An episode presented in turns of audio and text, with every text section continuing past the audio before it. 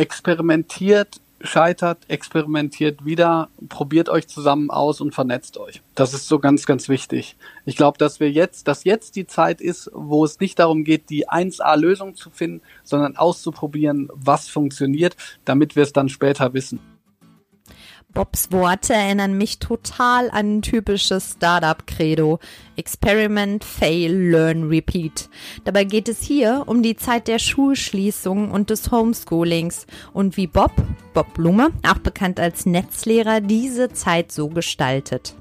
Und damit herzlich willkommen bei der Marktplatzplauderei, dem Podcast von Lehrermarktplatz.de.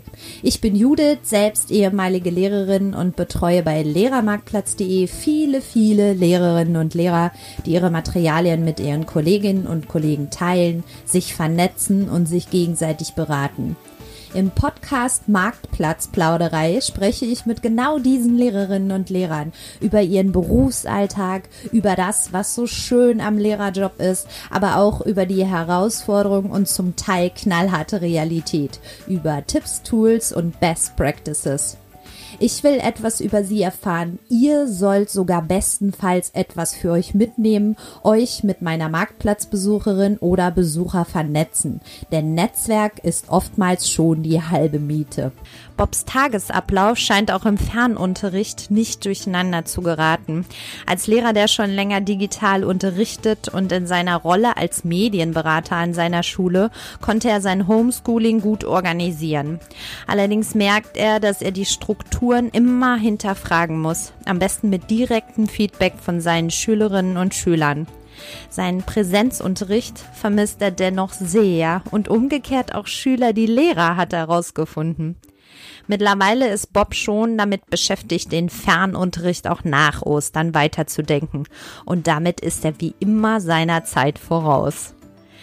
Bob war mein erster Gast bei der Marktplatzplauderei. Ich freue mich sehr, dass er sofort zugesagt hat. Bob, wenn du das jetzt hier hörst, merci. Eigentlich wollten wir die Marktplatzplauderei einmal pro Woche senden. Jetzt in dieser Corona-Zeit werden wir aber erst einmal täglich Lehrerinnen und Lehrern die Gelegenheit geben, über ihre Erfahrungen im Homeschooling zu berichten. Und wir hoffen, dass auch ihr, unsere Hörer, Lust auf die tägliche Dosis Marktplatzplauderei habt. Und jetzt lassen wir erstmal den Bob zu Wort kommen. Marktplatzplauderei, at Lehrermarktplatz, mitten aus dem Lehrerinnenleben. Homeschooling Special. Ich habe heute zu Gast den lieben Bob. Hallo Bob. Hallo. So, wir starten hier immer mit einer kleinen sieben Fragerunde. Bob, bist du soweit? Kann ich loslegen? Ich bin bereit. Dein Insta-Profilname oder Twitter-Profilname? Insta ist @netzlehrer und bei Twitter bin ich @blume_bob. Alles klar. In welchem Bundesland unterrichtest du? In Baden-Württemberg. An welcher Schulform? Gymnasium. Welche Fächer? Englisch, Deutsch und Geschichte. Was ist dein Lieblingsfach? Deutsch. Und warum bist du gerne Lehrer? Ich bin unheimlich gerne Lehrer, weil ich es liebe, Schülerinnen und Schüler zu inspirieren, soweit mir das möglich ist. Entweder was den Stoff, die Form oder den angeht, was ich unterrichte. Sag mal, und äh, dein Name? Da weiß ich nicht so richtig. Bob Blume. Hast du dir den selbst ausgesucht oder waren deine Eltern da besonders kreativ? Ja, meine Eltern waren da besonders kreativ. Obwohl, also wenn ich mir den aussuchen würde, weiß ich gar nicht, ob ich da jetzt zwangsläufig auf Bob Blume kommen würde, aber es ist äh, relativ einfach, die ganze Geschichte. Und zwar äh, ist Bob Marley 1981 gestorben und ich bin 1982 geboren und meine Eltern waren damals sehr Reggae-affin äh, und haben sich dann so gesagt, naja, äh, Bob könnte doch passen und äh, seitdem heiße ich auch so. Also es hat tatsächlich keinen Künstlername, weshalb ich das Pseudonym Netzlehrer dann ja auch noch dazu genommen habe. Okay, interessante Geschichte. So, Bob, jetzt geht's ans Eingemachte. Ähm, wir starten hier mit der Frage, die in diesen Zeiten vielleicht auch ein bisschen ungewöhnlich ist, aber wie geht es dir?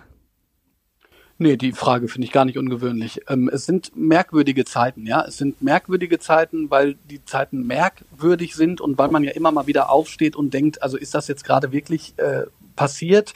Passiert das gerade wirklich? Ähm, das Wetter ist wundervoll, es gerade draußen blauer Himmel, die Sonne scheint und das verhöhnt das Ganze so ein bisschen, ähm, weil man ja gleichzeitig in so einer Situation ist wie wie in so einer Apokalypse. Aber mir geht's eigentlich ganz gut. Es ist so, dass ich natürlich als jemand, der sich seit ja, nunmehr acht Jahren mit Digitalisierung und digitalem Unterricht beschäftigt, ähm, es gerade so ist, dass ich äh, vor Anfragen äh, kaum noch schaffe, mal zu essen, auf der einen Seite, auf der anderen Seite aber natürlich auch versuche, mich ganz viel um meine Tochter zu kümmern.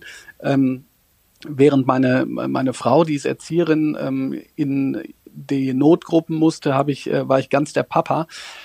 Und jetzt ist es eben so, dass ich gar nicht so richtig selber dazu komme, so nachzudenken, wie es mir geht. Also es ist eher so, dass ich so viel arbeite wie immer und versuche, ähm, diese Frage an die Schülerinnen und Schüler weiterzugeben, wenn ich sie denn dann mal spreche, weil ich glaube, das ist ganz, ganz wichtig, danach zu fragen, wie es denen geht. Mir geht's eigentlich ganz gut.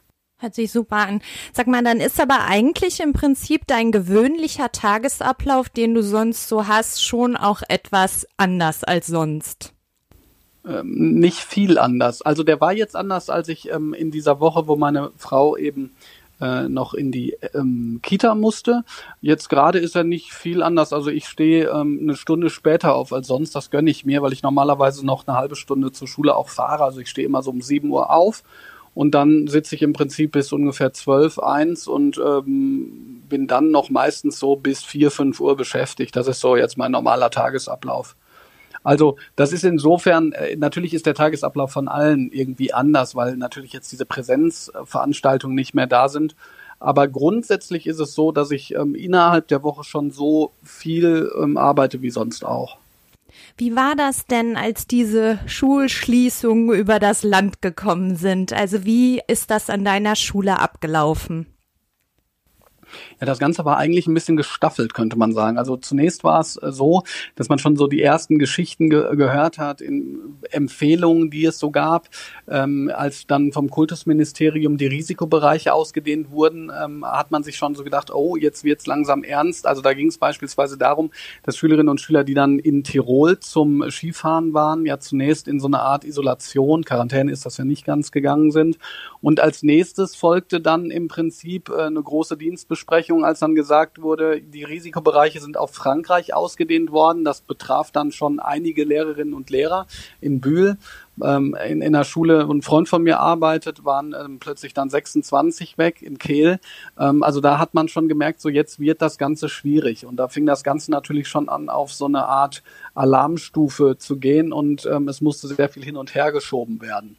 Ja, und im Prinzip haben sich, glaube ich, die meisten dann auch schon äh, vorbereitet. Also dann gab es halt erste Treffen, äh, kann man so sagen, Krisenteams, sowohl was die verschiedenen Bereiche der Schulleitung angeht, als auch Leute, die äh, sich überlegt haben, wie man jetzt weitermacht. Und da war es zum Beispiel auch so, da war ich dann bei als eben ähm, digital affiner Kollege beziehungsweise auch als Multimedia-Berater und da haben wir darüber gesprochen, okay, was ist, sind jetzt die wichtigsten Schritte im Falle einer Schulschließung? Also unsere ähm, Rektorin war da sehr vorausschauend äh, und wir haben dann Erklärvideos zu unserem Messenger und unserer Nextcloud gemacht, der Systemadministrator und ich.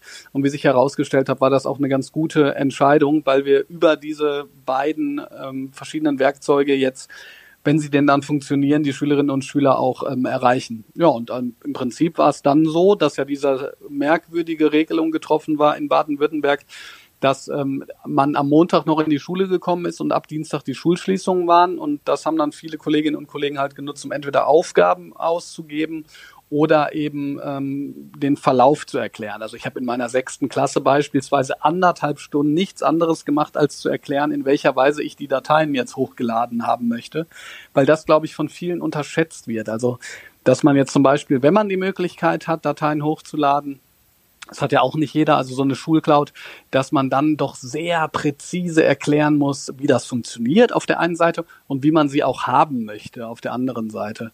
Ähm, weiß nicht, soll ich das kurz erklären oder? Ich glaube, im Detail wird das jetzt an der Stelle zu viel, aber wie ich weiß, äh, veröffentlichst du ja auch immer gerne alles auf deinem Blog oder hinterlässt Hilfestellung. Man kann dich ja auch jederzeit kontaktieren, wenn es da Bedarf an der Stelle gibt. Also so wie du das jetzt beschrieben hast, scheint ihr ja sehr schnell handlungsfähig gewesen zu sein und gute Lösungen gefunden zu haben. Beschreib bitte mal ein bisschen, wie du jetzt deinen Unterricht mit deinen Schülern eigentlich machst. Also ganz generell kann man vielleicht schon sagen, dass wir äh, gute Lösungen gefunden haben. Allerdings ist es schon so, dass die ähm, Struktur doch immer wieder überdacht werden muss.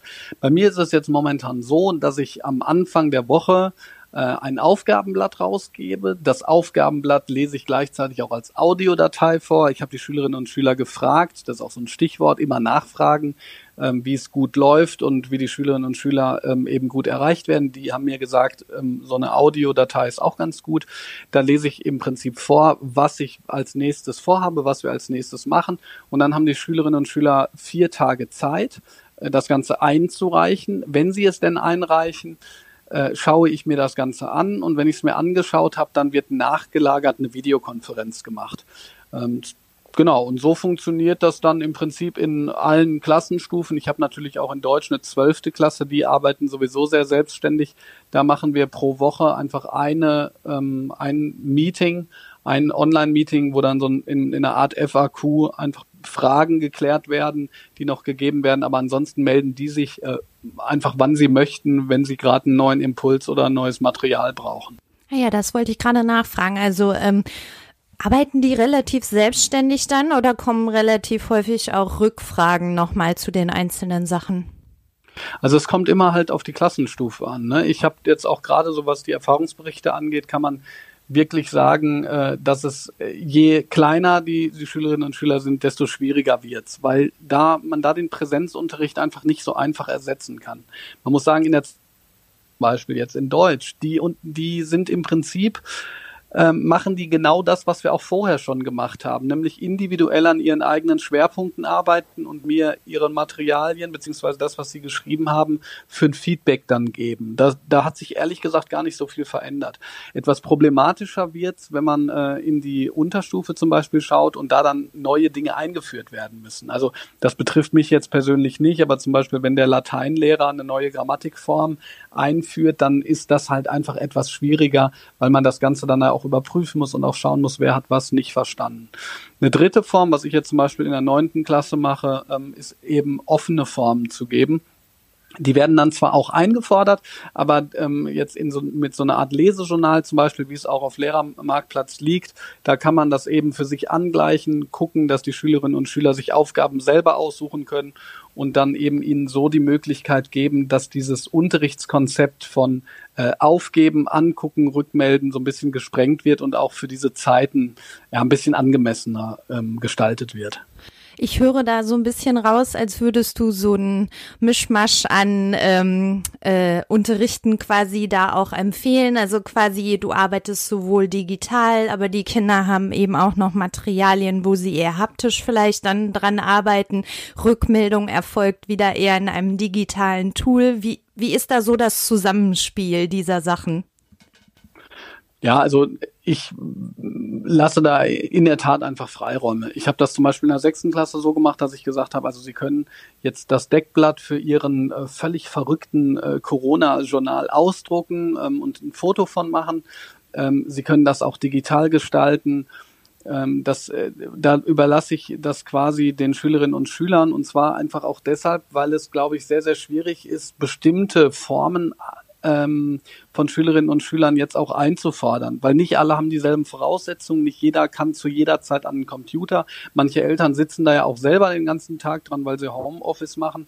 Also ich weiß, dass das eine sehr große Herausforderung ist, aber ähm, die, das Beste ist meines Erachtens zu schauen, dass da eine möglichst breite Streuung passieren kann. Stichwort Eltern. Bist du im Kontakt mit Eltern? Kommen die auf dich zu? Wollen die Empfehlungen und Ratschläge haben? Ja, sehr viel. Und ähm, aber auch, weil ich das einfordere. Also ich finde das ganz, ganz wichtig. Ich sehe das ähm, das und auch, auch bestimmte andere Dinge, was die Digitalisierung angeht, jetzt als total als Chance. Also ich habe das ähm, jetzt zum Beispiel so gemacht, dass ich über Mentimeter, über diese, diese App, ähm, mir Feedback geholt habe von den Eltern. Ähm, zunächst mal nur, was die Aufgaben anging. Ist das vom Umfang okay? Ist das von der Schwierigkeit okay? Können die Schülerinnen und Schüler das selbstständig machen? Ähm, und dann äh, aber eben auch die Möglichkeit gegeben, dass sie wirklich anonym Feedback geben können. Manche haben es sich nicht nehmen lassen und mir wirklich dann ganz lange Mails geschrieben, ähm, was, was sie aus ihrer Sicht gut läuft, was sie verbesserungswürdig finden. Und das finde ich ganz, ganz wichtig ähm, genauso wichtig eben wie mit den Schülerinnen und Schülern, soweit es geht, auch weiter zu kommunizieren und zwar über diese Aufgaben hinaus. Also die Elternarbeit, das merke ich gerade, ist was, was äh, auf jeden Fall ein ganz, ganz wichtiger Bestandteil einer jetzt vertrauensvollen Zusammenarbeit in, in diesen schwierigen Zeiten ist. Stellst du denn da auch schon ein bisschen was von Lagerkoller in den Familien fest? Also wie ist da so die Stimmungslage? Ah, das ist ganz, ganz unterschiedlich. Also es gibt wirklich ähm, Familien, wo, die sagen, also das läuft eigentlich ganz gut. Ich habe zum Beispiel eine Schülerin, die hat für ihren Corona-Journal, nenne ich das jetzt einfach mal, ich habe das etwas länger genannt, ich habe das genannt, der völlig verrückte Journal zu merkwürdigen Zeiten oder so. Die hat dann Video, eine Videobotschaft hochgeladen, ähm, ich glaube fast drei oder vier Minuten, wo sie so erzählt hat, was die so machen und wie sie sich ihre Zeit einteilt und ähm, dass sie dann zusammen Spaziergänge machen und die hat so gesagt, ja, sie wird ihre Freunde eigentlich wiedersehen, aber was die Familie angeht, läuft's eigentlich echt toll. Ja?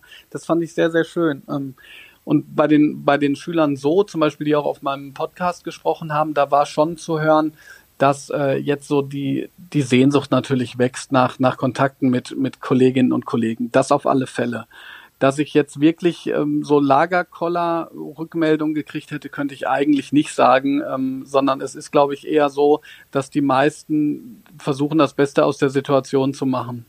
Was auch für ein schönes Feedback, ne? Dass Schüler sagen, dass sie die Schule und auch die Lehrer vermissen. Das ist toll. Das hört man ja gerne. Ähm, was gibt es so bisher für dich an Sachen, die, wo du jetzt so feststellst im Homeschooling, das funktioniert gut oder das funktioniert gar nicht? Naja, also letzten Endes äh, ist es bei mir so, dass ich gar nicht denke, dass es da so viel um ähm, darum geht, ob es funktioniert oder nicht funktioniert. Also natürlich so die technische Ebene immer, ja. Also man kann ja sagen, ähm, in Deutschland wurde, das war aber schon klar, das wurde schon seit fünf Jahren wird angeprangert, dass wir die Digitalisierung verschlafen haben.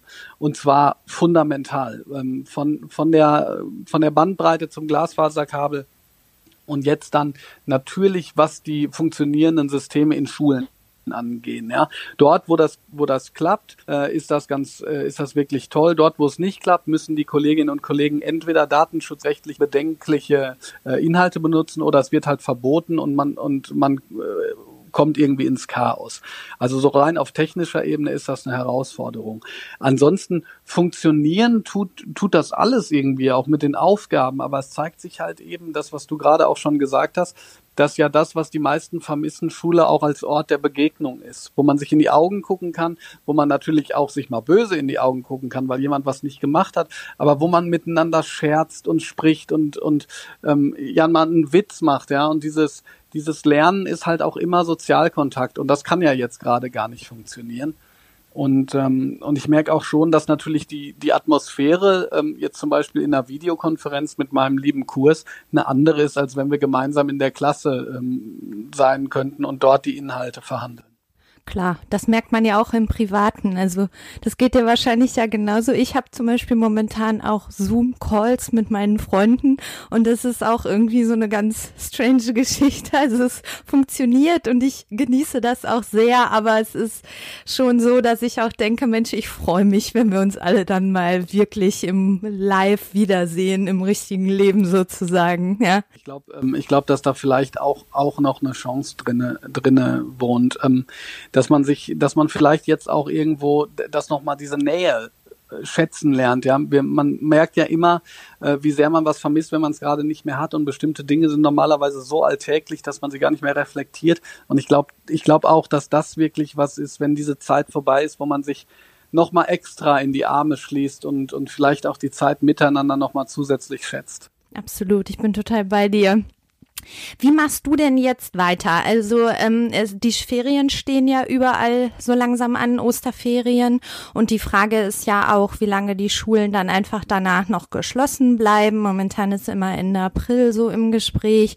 Was denkst du, wie du weiterarbeiten wirst nach den Osterferien? Na gut, also ähm, meine Arbeit hat ja verschiedene Ebenen. Natürlich in erster Linie, äh, was, was meine Schülerinnen und Schüler angeht. Ähm, was ich jetzt halt gerade versuche zu verfolgen, ist äh, die Frage nach Struktur. Das hört sich ähm, ein bisschen abstrakt an, aber ich, wie gesagt, ich habe bemerkt, dass jetzt ähm, natürlich in einem digitalen Fernunterricht das auch noch anderes ist bei einer äh, anders ist als bei einer digitalen Erweiterung, sondern ich werde mir noch weiter Gedanken darüber machen, wie man digitalen Fernunterricht strukturell gestalten kann und zwar, wenn möglich, so, dass möglichst viele Kolleginnen und Kollegen äh, davon profitieren. Weil eben, wenn jeder irgendwas macht, ähm, das für jeden Einzelnen okay sein kann, aber eben dann bei den Eltern und bei den Schülerinnen und Schülern nicht, nicht richtig ankommt. Und diese Überforderungssituation, die sollten wir schnellstmöglichst meiner Meinung nach versuchen zu beenden. Das heißt, ich werde mir wie immer, äh, wenn ich das mache, laut denkend, also working out loud, wahrscheinlich über den Blog oder verschiedene andere Medien, versuchen darüber Gedanken zu machen, wie wir im schlimmsten Fall, der ja relativ wahrscheinlich ist, nämlich dass es nicht weitergeht, ähm, es schaffen, diese, diese Arbeit äh, auf das nächste Level zu heben. Ähm, also eben dafür zu sorgen, dass es nicht so eine Art willkürliche Ansammlung ist äh, von verschiedenen Leuten, die irgendwie PDFs rausgeben oder JPEGs und der eine macht es über Messenger oder wie auch immer, sondern Systeme zu entwickeln, mit denen man dann sowohl die Schülerinnen und Schüler, die Eltern und auch die Lehrer entlasten kann. Du hast das eben auch schon mal angedeutet. Ähm, was glaubst du, was diese Krise, diese Corona-Zeit für die Digitalisierung von Schule und Bildung bedeutet?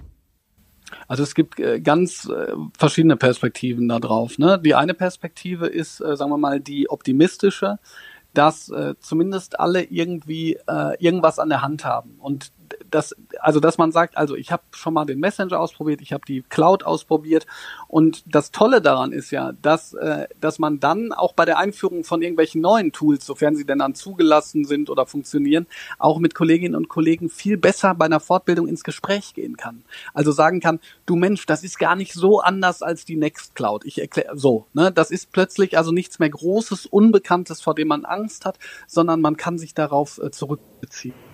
Gleichzeitig zeigt sich hier aber auch die Gefahr, nämlich bei denjenigen, die noch gar nicht so ausgerüstet sind und die jetzt äh, äh, anfangen zu verzweifeln oder, oder sagen, also äh, das eine darf ich nicht, das andere blicke ich nicht, das dritte kann ich nicht, so dass man dann hinterher rauskommt und sagt, nee, Digitalisierung habe ich keinen Bock mehr drauf, haben wir, haben wir probiert, hat nicht funktioniert. Ähm, und das dritte ist, wäre natürlich ein Mittelweg, dass man im Prinzip sagt, okay, wir haben jetzt bestimmte Dinge ausgeforscht, manches davon hat geklappt, manches hat nicht geklappt, aber wir wissen jetzt mehr, worüber wir reden. Und ich glaube, das ist vielleicht die größte Chance, da, äh, weil die, dadurch, dass der Digitalpakt ja jetzt äh, im September letzten Jahres ja auch durchgegangen ist und schon allenthalben an den Medienentwicklungsplänen gearbeitet wird, kann man jetzt die ja zumeist obligatorischen äh, Kollegienumfragen natürlich viel besser äh, mit den Kolleginnen und Kollegen zusammen machen, weil die noch viel mehr wissen, worum es eigentlich geht. Also ist jetzt nicht böse gemeint den Kolleginnen und Kollegen gegenüber, die da noch nicht mit viel zu tun haben, aber was man ja konstatieren muss, ist, egal ob man dem Ganzen ablehnend oder zugewandt ähm, gegenübersteht, äh, gerade besteht einfach der Zwang, sich damit zu beschäftigen. Ja, und ich stelle auch ehrlich gesagt im Gespräch mit vielen, vielen Lehrerinnen und Lehrern fest, dass ähm, sich dort viel in Bewegung setzt und die ähm, Lehrer eben auch bereit sind, diese Tools dann jetzt einfach mal zu nutzen, auszuprobieren und dann danach, wie du auch das schon schön beschreibst, ähm, eine Meinung einfach dazu haben und einfach herausfinden können, ist es für mich möglich, damit effektiv zu arbeiten. Ja. Ja. So, Bob, ich hätte gerne noch eine kleine Botschaft an deine Kolleginnen und Kollegen da draußen. Was möchtest du denen momentan mit auf den Weg geben? Ja, vielleicht zwei Sachen. Ähm, das eine in Bezug auf das eigene Handeln experimentiert scheitert, experimentiert wieder, probiert euch zusammen aus und vernetzt euch. Das ist so ganz, ganz wichtig. Ich glaube, dass wir jetzt, dass jetzt die Zeit ist, wo es nicht darum geht, die 1A-Lösung zu finden, sondern auszuprobieren, was funktioniert, damit wir es dann später wissen. Und das zweite ist gegenüber den Schülerinnen und Schülern, seid geduldig und habt Kulanz, wenn mal was nicht funktioniert. Wir wissen nicht, wie die Rahmenbedingungen sind. Wir sollten jetzt nicht mehr Druck ausüben, als es eigentlich nötig ist und Kontrolle, sondern vielleicht auch mal fünfe gerade sein lassen ja, fünfe gerade sein lassen, finde ich eine super Botschaft. Und das andere vernetzen, das ist mein Stichwort, das nehme ich auf.